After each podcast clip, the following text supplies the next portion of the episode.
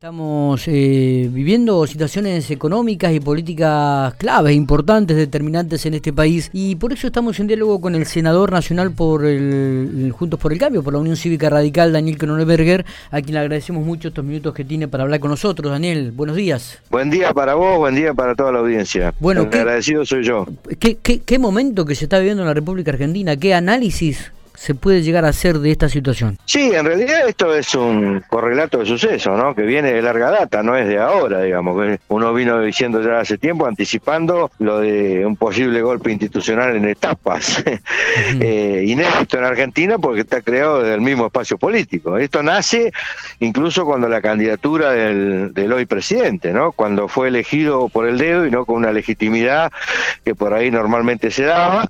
A partir de ahí es ungido presidente de la Nación porque, bueno, generó una expectativa distinta de moderación y demás, pero en el, transcurso de poco tiempo nos fuimos dando cuenta de que era no tenía poder, digamos, porque uno de los puntos principales es el armado de gestión de, de su gabinete, ministerios y demás, y ya vimos de que era un ministerio que era totalmente heterogéneo, digamos, no, no había una uniformidad en, en las estructuras ministeriales donde eso a corto plazo tuvo resultados negativos que es eh, precisamente la línea de trabajo y teléfonos que no se atienden, contradicciones y demás. Esto es una disputa de poder interno, evidentemente, que nació de su inicio.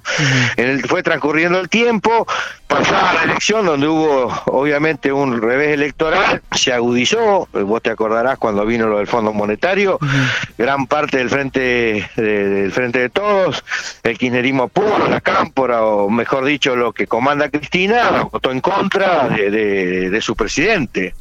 Ya hizo lo, lo, primero, una señal de alarma, digamos, ¿no? Eh, a partir de ahí, bueno, la agenda la, evidentemente manejó, empezó a manejar Cristina, donde durmió al Senado, donde los únicos temas que quería tratar eran lo que a ella le importaba, que es los temas de la justicia en primer lugar, y después todo lo que atañe a proyectos que van en, en línea con el déficit fiscal, digamos, ¿no?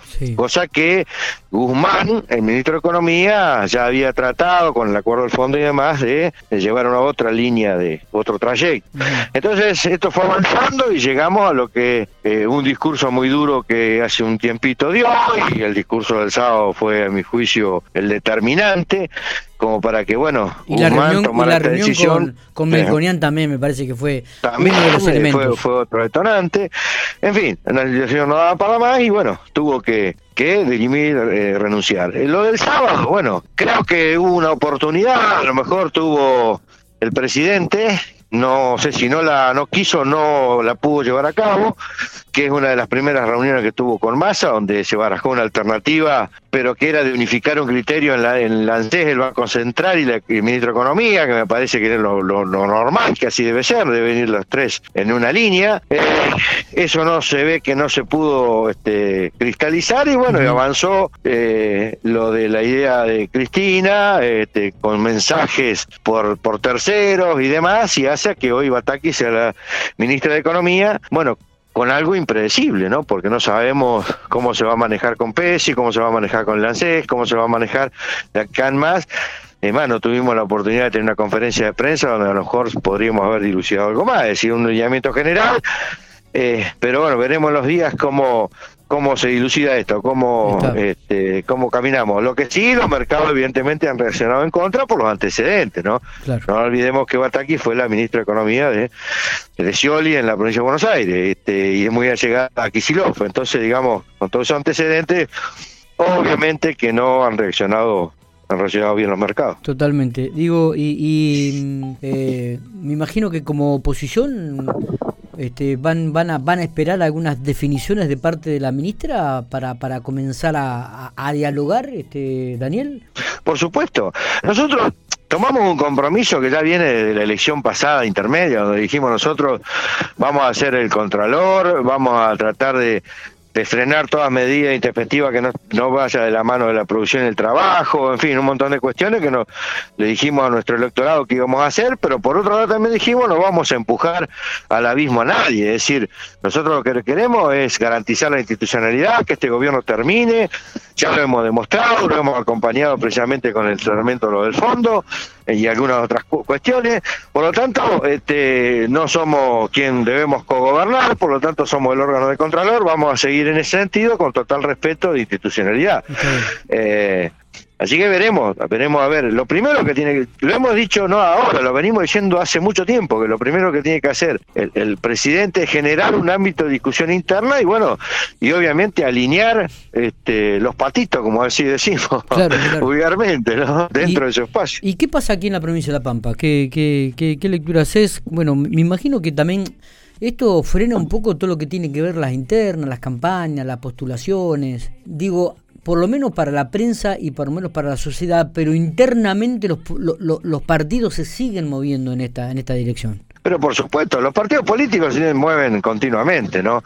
Por un lado tratando el tema del día o, debatiendo el tema del día con sus interlocutores que son los que tienen algún grado de representatividad y por otro lado haciendo un trabajo de militancia y en este caso en nuestra provincia y lo está haciendo el radicalismo y junto por el cambio y el PRO y demás, tratando ya de, discutir un, un programa de gestión para el 2023, para la provincia de La Pampa, ¿no? Claro. Previendo, previendo algún tipo de situación que por ahí se puede dar de, adelantamiento y demás, que eso es una potestad que tiene el gobierno de la provincia, el señor gobernador, pero que bueno, uno no lo puede descartar, por lo tanto no puede, quiere llegar bien preparado y no improvisando, por lo tanto estamos trabajando en eso, más allá de las candidaturas este, individuales que puedan llegar o apetencias personales que puedan llegar a ver, digamos, ¿no? Nosotros a hacer un trabajo de conjunto, de equipo. Está bien. Eh, hemos hecho una jornada de educación y ahora vamos a hacer una jornada de salud. Ah, mira vos. ¿Y, quién, y, en esta jornada de salud que se vaya a, desarrollar en Santa Rosa también? Vamos a discutirla en la Vamos a discutir la, salud de la provincia de La Pampa con actores reconocidos y bueno, y con muchos médicos que están trabajando en este proyecto. Vuelvo a repetir porque acá lo que se trata es de, mostrarle a los pampeanos en su momento un, proyecto de gestión más allá de los candidatos. Digo, y, hablando de candidatos, se ha sumado Juan Carlos Marino a candidatura a gobernador dentro de la Unión Cívica Radical en este último tiempo. Ha definido y ha dicho que él quiere ser el gobernador de la provincia. Sí, he leído algo, sí, para ser gobernador eh, tiene que tener eh, los votos para, para llegar, ¿no es cierto?, para ser gobernador, este, cosa que hemos buscado en alguna oportunidad y no lo hemos logrado. Todas las candidaturas son legítimas, digamos, ¿no? O sea, en, todos los partidos hay dirigentes. ¿Cómo? ¿Molesta un poco esto? ¿Inquieta? No, no, a mí en absoluto me molesta, yo te digo, son legítimas, lo que sí creo, lo que sí creo, estoy convencido de que nosotros el radicalismo tenemos que tener la madurez suficiente como para poder unificar un criterio, eso no tengo duda yo creo que la gente, los militantes, la dirigencia provincial, cuando uno transcurre todos los pueblos, te está diciendo, muchacho, esta es la oportunidad, una oportunidad que puede ser histórica, pero bueno, hay que tratar de sintetizar. Eh, nosotros vamos en ese sentido, tratar de sintetizar este un proyecto y, si es posible, una candidatura del, espacio, ¿no? El radicalismo. en, general. Después, si no se logra, bueno, siempre el instrumento de la interna donde la gente va a dirimir quién va a ser el candidato. Claro, digo, el radicalismo siempre ha optado por seguir juntos por el cambio, digo, pero la fórmula del gobernador, ¿vos creés que como así se dice a nivel nacional, tiene que haber un radical que la encabece en esta oportunidad? Sí, yo creo que eso nos, eh, digamos, el radicalismo de la provincia de La Pampa aspira a encabezar el, el proyecto, esto está claro, digamos, es algo que se viene dando, me parece que ya hubo, hicimos ya interna donde marcaron esa, esa diferencia, pero bueno, eh, yo creo que tampoco es, tema hoy de discutir, hoy discutir es el tema de precisamente de qué, qué proyecto de gestión vamos a llevar adelante en la provincia de La Pampa futuro, ¿no?